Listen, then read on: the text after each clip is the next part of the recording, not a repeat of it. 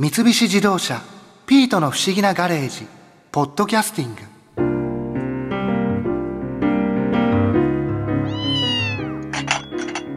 加山雄三さんの誕生パーティー盛り上がりましたね。カオルさんの料理も好評でしたよ。ほらこのお皿見てください。誰も残してないですよ。ああ嬉しいです。新一薫洗い物早くこっちに持ってきて。はーいこういう時ボッコさんって本当頼りになりますよね。指を高圧洗浄ポンプに付け替えられる女性なんてめったにいないですからね。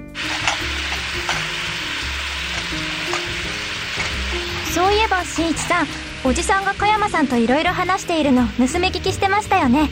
加山さんのお話面白かったですか？はいこんなお話をされてましたよ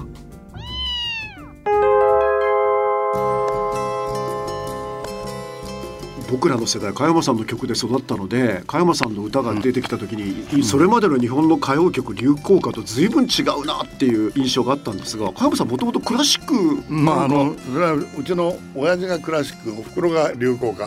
はい。民謡。それであの名取だから日本舞踊もやってるから、三味線の方でしょ。はその間だからどっちも理解できるっていうかね、ん。どっちも好きな。いで大学時代はバンドはカントリーですか？そうカントリー。やっぱりカントリーに見せられてっていうのが高校1年の時に初めてスキー場に七流れのギターを持ってきたやつがあって そっから始まるの。それそれこそ石の湯ですか？スキー場は、もちろん。うん、で自分で作られるようになったっていうのは何かきっかけがあるんですか？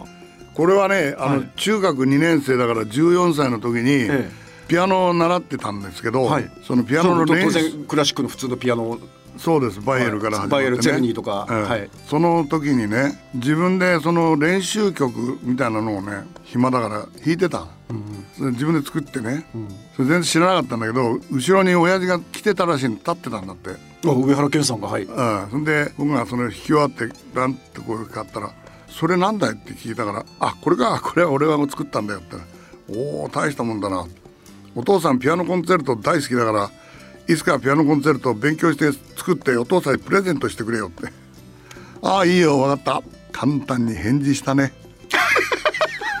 中学2年ですねところがそのね中学2年。の時にね、はい。後々そのちゃんとピアノコンチェルト作るんだけど、はい。その第一主題のメロディーってその時にもう出てましたね。頭の中に。あそうなんだ。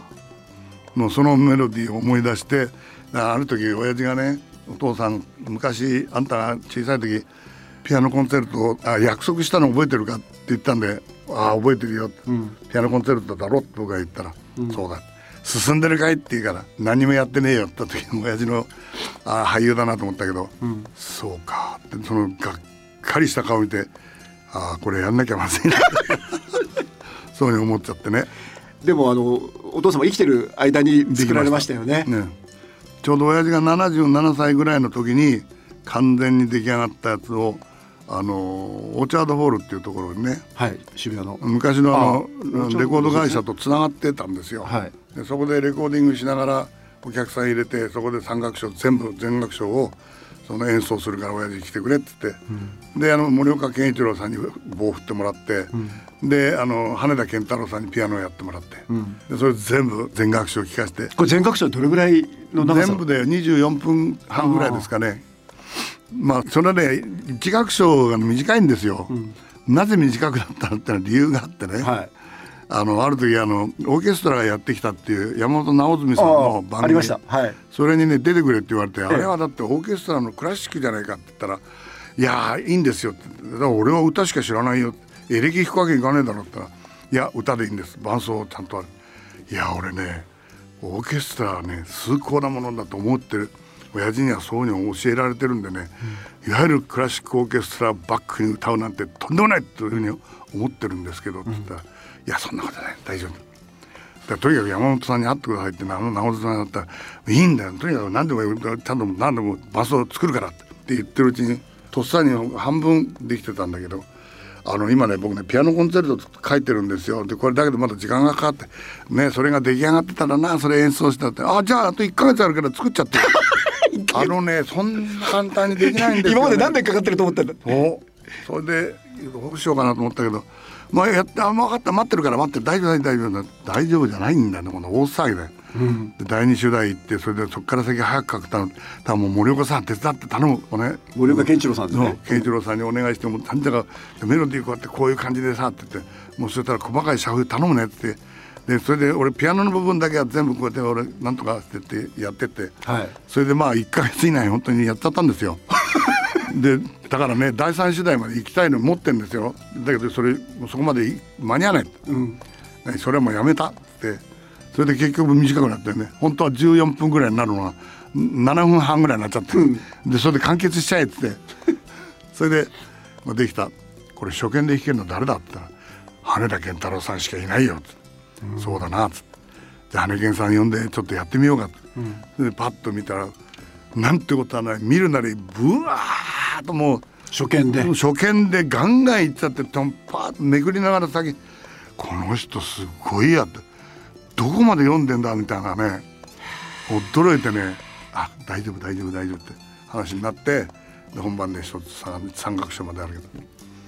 三楽章までない。の一楽章だけです。あないの、うん、じゃあいいや。でこれだけしかないの。あこれだけです。ああだったら大丈夫なってなかったなってね。それで本で24分。本番でやったの。それ初演でやったんですよ、そしたらまあ山本さん生地さんこれいいとこばっかり取ってさまとめちゃったみたいだねなんて。えそれ羽田さんがおっしゃったんですか？山本さん？山本夏江さんがさこれはもうクラシックのいいところばっかりいいところ集めちゃってそれ寄せ集めみたいだねなんて言われてそんなケチつけないでくださいよって。あなたが1ヶ月で作れって言ったじゃないですか。腹の中ではちょっとニーグル返りそうになったけど。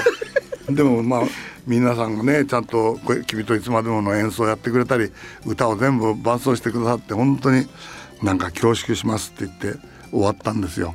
だから第一楽章は短い あの僕らは加山さんがあのシンガーソングライターとして歌作って、あの最初に僕ら聞いたのは多分「恋は赤いバラ」というのをあそうですね。海の若大将とかで聞いてるんですけど、実際に作られたのはこれよりも前に何かあの夜空の星っていうのがね夜空の星ってさっき話してたはい。ピアノの練習曲として親父が後ろで聴いてたやつ。ええ。それですよでそれはねあのピアノで作られたんですか？最初はピアノでもってゆっくりなってたえでサビも全然違うんですよ。えはい。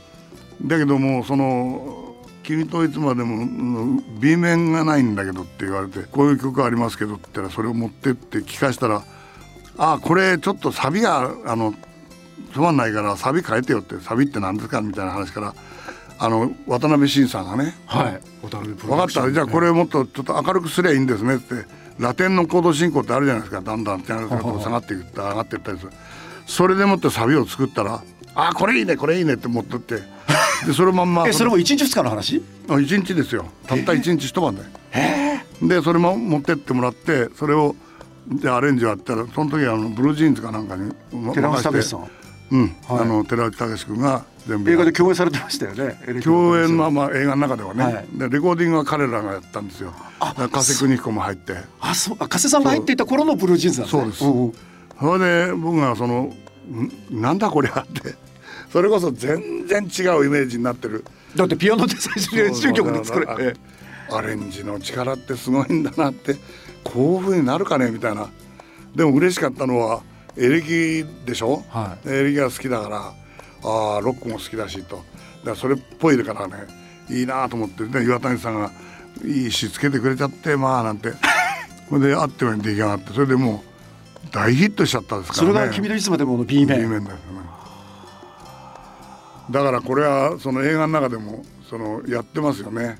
あのえエレキ合戦のシーンで弾かれてますよね。エレキの若大将の中でまあすみちゃんのために作ったっていうのは「君といつまでも」でしょ、はい。であのパーティーのところで歌うのが夜空の星と、あとブラックサンドビーチもその最初に エレキ合戦でもう弾いてたってことはその時できてたんですね。もうは早かったですもんだってねあの頃。もうかなり学生時代に作ったのが10曲ぐらいあったんですよ。でもその時はカントリーなんですねまだ。そうねあの学生時代高校時代はカントリー。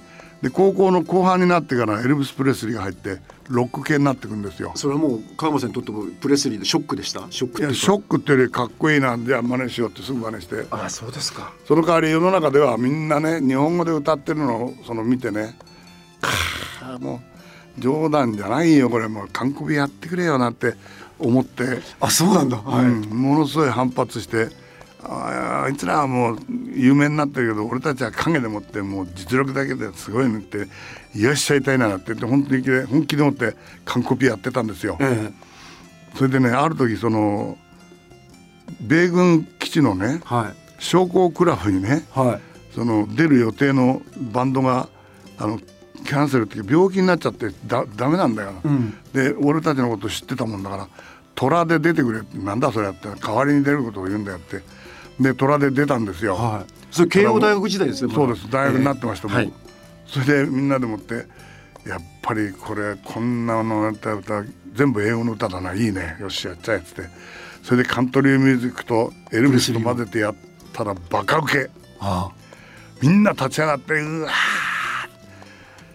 ほら見ろこんだけウケんだぞ そこからものすごい自信つけちゃってねそれ商工クラブですから相手そこそこのアメリカの人たちばっかりですね。うん、全員がアメリカの、うん。もう制服着たのべっかりずらーっとでそれでもってもうエルビスも OK だよでそこにいた外人の人もね寄ってきてね「お前たちがどこで習ってんだ?」ってから「どこでもない自分たちは好きだからやってるだけだ」ってとこそこそこの英語でね「だからいい？Very good」なんて言われてねそのためにあの自信を持っていろんなところでパーティーに呼ばれて「よし行ったろうぜ」とかさ。でバイトのあれがあるから演奏してくれとかね。それでかなりそうでやったんだ。時代的にカントリーからだんだんプレスというかロックの方に。エルビスとプロも交互にやってるから、受けるのなんのですよ、うん。日本のパーティーでもやっぱりあのロック歌うと当時ジルバーが流行ってるから、だかうんらそれに出てきてカントリーになるとチークダンスとかね、だからまあ結構受けたんだよ。それで小遣い貯めちゃスキーの合宿の日そこのところは若大将っぽいの、あうん、そういう話をするとそれがすぐ取り入れられたっていう感じねああの前に田辺康夫さんあの脚本全部書きました、はいはいはい。うん。本当に加山さんからインタビューしていろんなことを脚本の中に加山さんの生活を入れたんだって話をされてましたけどいやそれはおっしゃる通りでね、うん。例えばあの若大将の中で無線を当時テープで録音して多重録音してこう、放送したりっていうシーンがあったけど加山さんやられてたわけでしょ？そうですよ。高校時代に親父がテープレコーダーのもう一つ前ワイヤーレコーダーっていうの。はい。テープレコーダーが作られる前ですよ。はい。それワイヤーレコーダーっていうのを親父がこんなでかいんだけども買ってきて、えええボストンバッグみたいな感じでそう。でマイクロフォンで音自分の声入れたらお俺の声こんな声だみたいな。でそこでこうやって演奏するとそのまま入る、これ面白いなと思って。でしょっちゅうそれでいたずらしてピアノのとこ行っちゃピアノ弾きながら歌ったりね。その次の翌年に今度テープレコーダーっていうのができたよ、え親父がまた買ってきたから高校2年かそ,、それでねこっちに入れたやつを流しながらもう一回こうやって一緒に歌うとね合体するわけだああはい。おーって今度こっちやってもう一回やるとこの3人目になるわけ。ものすごく原始的な多重録音ですねそれうん。もう多重録音のね走りっていうかねピンポンやって、だんだん音がザーザーしてくるけど 前のやつそのはね当時今度は大学に入ってからねブラザーズ4っていうああフォークの。4人のコーラスと Greenfields とかはい。ベースとギターギターだからね、はいそれ一人で全部やってコーラスもつけてやったらちゃんともう本当にブラザーズ4になったんだねこれが嬉しくって嬉しくってね、もうでもじゃあシンガーソングライターとしての原点ってそのワイヤーレコーダーテープレコーダーってことですね。まあそれはあのいわゆる普通の曲を歌うというふうな作って作っててまあダビングしてね、多重録音やって歌うっていうのはその頃やってましたけど作曲っていうのは全然別の感じで作ってたんだね。別な感じとしてますつまりピアノの曲として作ってたのが多いんだよそれさっきのびっくりしたのは夜空の星なんて完全にエレキサウンドなのにもともとピアノなんですね。ピアノの練習曲でバイエルですよ、うん。まあソナチネもやったしセルニもやったしハノンもやったけど結局はその、まあ、バイエルっぽいのを作ったっていうのが、うんメロディアスだったっていうことで。その後だから「恋は赤いバラ」っていうのは大学の2年生か3年生ですよ。はい。それはデリケーデットって英語で持って詩作って。先に英語でなんか映画でうん。流それはハワイの若大将。ハワイの若大将。うん。はいそれはねプロデューサーの藤本真澄さん。真澄さんはね、はい。英語なんかダメだよ英語なんかダメ。は いそう。言ってんのにハワイだからいいじゃないですか。どうせいないから監督と作戦練って俺英語で歌っちゃうからいいよ。いいよあ買わない買わない買わない買わない。監督も買わない買わない。それでやっちゃったんだ。だからさすがにむ文句言わなかったな。やっぱり景色がハワイで英語で歌ってる。でもわかわけわかんなかったってだから噛まないんでいいんだよ。ってたらやっぱりなまあ納得してくれましたけどね。でも次の海の岡大師は日本語で歌われてましたよね それはまあ無理やりレコーディングしたからと。でもあれ初めの頃は自分で作った曲を歌われてなかったんだけどその、ハワイの岡大師あたりからあ小山悦自分で作った曲があるんだってことになったわけですね。そうですね。一番最初はあのそれこそ全然違う方がね書いてくれるそれで結局その自分でこういうのを僕作ってるんですけどって言って。それは藤本真澄プロデューサーにですか？そうです、はい、うんそれとそれからあの渡辺慎さんもちょっとその頃関わってたから、ええ。渡辺さんだってミュージシャンだから、ご理解は終わりだったでしょうね、うん。だからちゃんともう僕の曲を使ってもらえるってことになったからまあそれからはもう若大将シリーズの中には全部自分で作った曲がどんどん入れてもらえるようになって。っていうかもうエレキの岡大賞以降は加山さんの曲しか入ってないですよね。そうそう、それが嬉しかったのとね今考えたらありがたい話でねあの若大将っていう映画はね僕の PV でしょあれ。ご 全くそうですね。ね。うん、確かに。完全にあんなすごい PV ないなと、3曲も入ってるししかも。いや3曲どころじゃないですよ。いやまあ、売れたのがね、うん。要するに要するに3曲入れたらその中も3曲5曲入れても3曲が売れてる。これで全部勘定したらすごいヒット曲が増えちゃって。でしかも映像付きでいろんなところに切り出されるわけですね、そういうことですね。そうしたらやっぱりこれほどね今考えたら贅沢な PV はないなと。今 PV 作るんだって相当お金はかかるし。いやだけど PV 桁が違うぐらい金かかってますそうよね、ですよ。で別に作ろうと思って作ったわけじゃなくて作ったのが入れてもらえたっていうだけの話だからね。でも加山さんあの普段からエレキをうん。ずっと弾かれてて、それでお若いってことあるんじゃないですか？指を動まあ、いかす、や指を動かすのは確かにね、あのいいんだってよ、うん。これはもう本当に若さ維持するには指を使えとかね、ん。細かい仕事をしなさいとかね手を使って陶芸をやるとかね。それから何かをこう写し取る絵を描くとか。ギタリスト長生き多いですもんね、うん、全部いいことばっかりやってんだね俺、ああ。うん、考えてみたら。そうだな。エレキは弾くピアノは弾く ドラムも叩く陶芸はやるし絵は物を見てこうやって描いてる。全部脳を使う。指を使う。ああなるほどな。と思うとやっぱり心当たる節ありますよね。あの運がいいカムカムさんあのどこかまではアコースティックギターなのにどっからかエレキギターに狙わ狙われたんですか？あそれはね結局ねカントリーでもねもう最初はアコギだけどもあのソロが入ってるじゃない。うんうん。でソロはやっぱりまあ箱式のエレキだけども、うん。まあギブソン系の箱になってるやつを誰かから借りて、うん。あこ箱ってういうもうあの穴が開いててなんかそうそう。そうボックスあるやつですね。そうそう。でそれでこうエレキをこうやって乾燥を引いたりなんかしてで必ず乾燥ってあるじゃない。はい。とエルヴィス・プレスリーになってると結構難しいんだよな。乾燥乾燥もね。でブルースをこうやってやってあのチョーキングっていうのは分からなくてさあなんだねうんじゃねえんだもん何やったって上がんねえのにこうやってんのかなとかあさすんごい苦労してたらやがて、まあ、この世界に入ってはいでベンチャーズの真似してやっぱり弾いてたけど、はいうまくいかねえなって言った時にベンチャーズと共演することになってはい初めて彼らの見たら「何よ髪の毛みたいに細いじゃんこれ」やったら簡単に上がるあこういう。弦が細い。もう全く髪の毛みたいに細いなんて、うん。だったら誰だってできればこんなのいやいやいやいやいや。えそれ前のボックス型のあそう。あのエレキだともう弦が太くて手に負えないってこと手に負えなかったのね。それでライトゲージっていうのを初めて知ってさ、それからはもう随分楽になって。あその代わり今度はもうすぐに狂うからさ、これはもうじゃじゃ馬娘みたいなもんだなって。か。しょっちゅう直さなきゃいけないんだ。ピッチがねすぐ悪くなっちゃうからね、あのブラックサンドビーチとか作られたのは、ん。ベンチャーズを聞かれておこれ、今までの音楽と違うなっていうことで、もちろんもうベンチャーズのコピーが始まってウォークドントランからね。はい、もういろんなパイプラインとかそれこそあのダイヤモンドヘッドとかいろんなもの来て。でもその時は役所になられてましたよね。もうもうなもうなってますなってます、だからブラックサンドビーチはもうこの役者になってからの話で作ったのはね古いって言ってもあのもう彫金はこれあったから古くはないですよそんなに。あのちょっとこれも聞きかじった話ですけど川山さんまあ有名な話でビートルズ来た時に食事されてるじゃないですか、断られたんですね最初川山さんあが。僕はね 断ったわけじゃないけどね。すごい話ですよねあの。ビートルズが来ますけどあのお会いになりますかって言われた時にいや別にって言ったんだけど俺はあのエルビス・プレスリーオンリーだったから確かにビートルズは、まあ、世界的にはなってるけどもなんか全然馴染めないっていう感じがしてたんでね。でうち帰ってねあのおばあちゃんに聞いたんだよね。おばあちゃんビートルズって知ってる？って聞いたら「あの髪の毛のない4人の男たちだろ」って。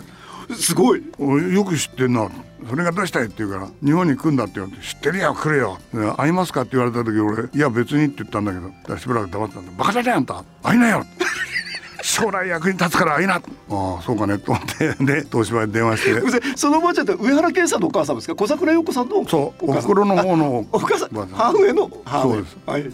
それで東芝に電話して「あやっぱりあれ会いに行くわ」って言った。ら「あ分かりました。じゃあそういうセッティングしときます」キャピタル東急ですか？そうキャピタル東急、はい。はい。もう10回全部占領してるから。でエレベーターはそこ止まらない。非常階段もダメ。従業員が料理運ぶ階段がある。そこしかダメそこはもうお巡りさんがずっと周りこうねガードしてるからそういう時はいいなと思ってどうしようかなと思ったけど「ああどうもご苦労さん」って敬礼したら「ああどうもご苦労さん」っ ていやだけど加山さんって分かってたじゃないですかいやもちろん分かっててだからこういう時は顔が知れてるといいなと。あ後々そう思うようになったけどって話だけどさ行ったらウェルカムウェルカムでねびっくりしたけど機嫌良かったですけどね今。機嫌がいいのなんのってね。あそうなんだ、うん、一番最初あの握手したのはリンゴスターだったんですよね、いきなりパッと扉のとこから出てきた時こっちが行ったら「はい」って言ってすぐに握手して随分顔がちっちゃな人だけどでかいなと思って足元ひょっと見たら高げた履いてんの。日本の高桁ですか？誰かからもらったのね。あそれは背が高いわけだなと思ったけど。それでそうやって分かったよね。あでもねこのちょっとねあのよく来てくれたなありがとうって話してると横からパッと手を取って握手したのがポールだったの。中に、まあ、あと2人いたんだけどエプスタインもいたんだけどエプスタインなんか目に入らねえって感じで。ブライエプスタインね。で中そうそう中にこう入ってこいって言うから「いいかい?」って言って入ってってただ彼らがギャーギャーギャーなんか喋ってんだけどねよくわかんない彼らしか知らないようなことばっかり喋ってんね、そしたらねポールがねすまないなって僕になんか気遣ってんだよね。これは実はこういうことこうあって。説明してくれたんですか？そう。まああんたは気悪くしないでくれみたいなことを言って「ああいいやつだな。お前いいやつだ。本当にそれ以来もポールのことすごいファンになってね。やっぱフレンドリーっていうのはいいなと思ってね。でそのうちに飯を食おうぜになって何を食うんだろうって思ったらねすき焼きとか言って、たらすき焼きあってよね揃って。その代わりね全部自分たちでやるからって言って分かるわけねえだろって言ってだからボーイさんまでねもう出てっていいって言ってデブスタイムでいないんでどうすんだろうと思ったらボーイさんが耳打ちして「すき焼きお分かりになりますよね」あ加山さんすき焼き屋さんの息子さんですよ」それは映画の中だけだよねって大笑いになったけど全部やってくださいお願いしますって「あ俺作り方分かる。でやるよ俺」ってやっとけよって。それでそれで中入って「これはやり方君ら分かんないだろ俺がこれからやるからな」って。で醤油と砂糖と入れてさ肉焼いて。で卵をこれみんなそれぞれ割りなって言ったら。加山さん作られたんですか？そう。そこで全部こう卵割って変なこの白いのあるんだろこれこうやって取ってさこうやって箸が全然使えないんだよ、しょうがないから一つずつみんな全部はいこれお前なってはいこれお前なって全員の取ってやって目をね。お喜びですねそれもう喜んで大変。何のためにこれやってんだって言うからこの中入れるのかって違う違う違う違う違う。今これで煮えてきただろってで火をちょっと弱めてって肉をこう挟んでこうやって以外これディップしてでそれで食べるのって。で食べてみたらあ味がちょっともうちょっと甘くていいなとかさ加減しながら OK ったら彼らは箸持てないから一本の箸で肉ぶっ刺して こうやって。食べてんだ。でもうジョン・レノンに至ってはテーブルに椅子どけちゃってさテーブルに顎乗っけるばかりに正座してそれで一生懸命食べ始めたからそれはマナーとしてよくないんだけどなって言ったら俺はいいんだよ。今日本人の気持ちを味わってんだから。へえ。へえ。やっぱり日本がやっぱり好きだったのかなって後で日本人の奥さんでしょ。確かにその頃からあったんだなそれを感じたけどね。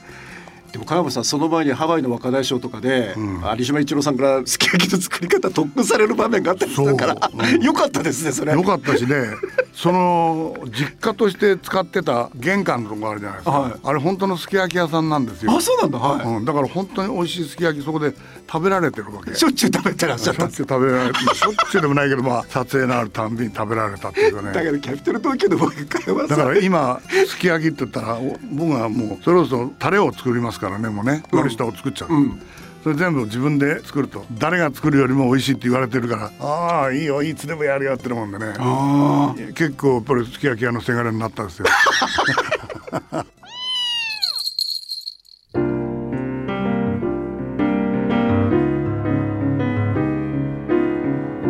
ビートルズにすき焼きを作ってあげたなんて面白い。便利カーで過去に行くより加山さんのお話を聞いていた方がリアルに歴史に触れた感じでしたよ。ちょっと二人とも手が止まってるわよ。片付けサボらないで。はーい。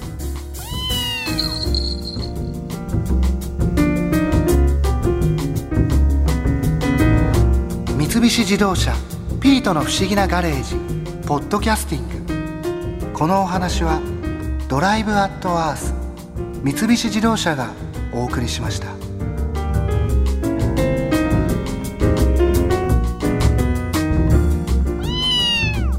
こで耳寄りなお知らせです。ピートの不思議なガレージをもっと楽しみたいという方は毎週土曜日の夕方5時東京 FM をはじめお近くの FM 局で放送の三菱自動車ピートの不思議なガレージをお聞きください。外に出かけたくなるとっておきのお話満載でお届けしています。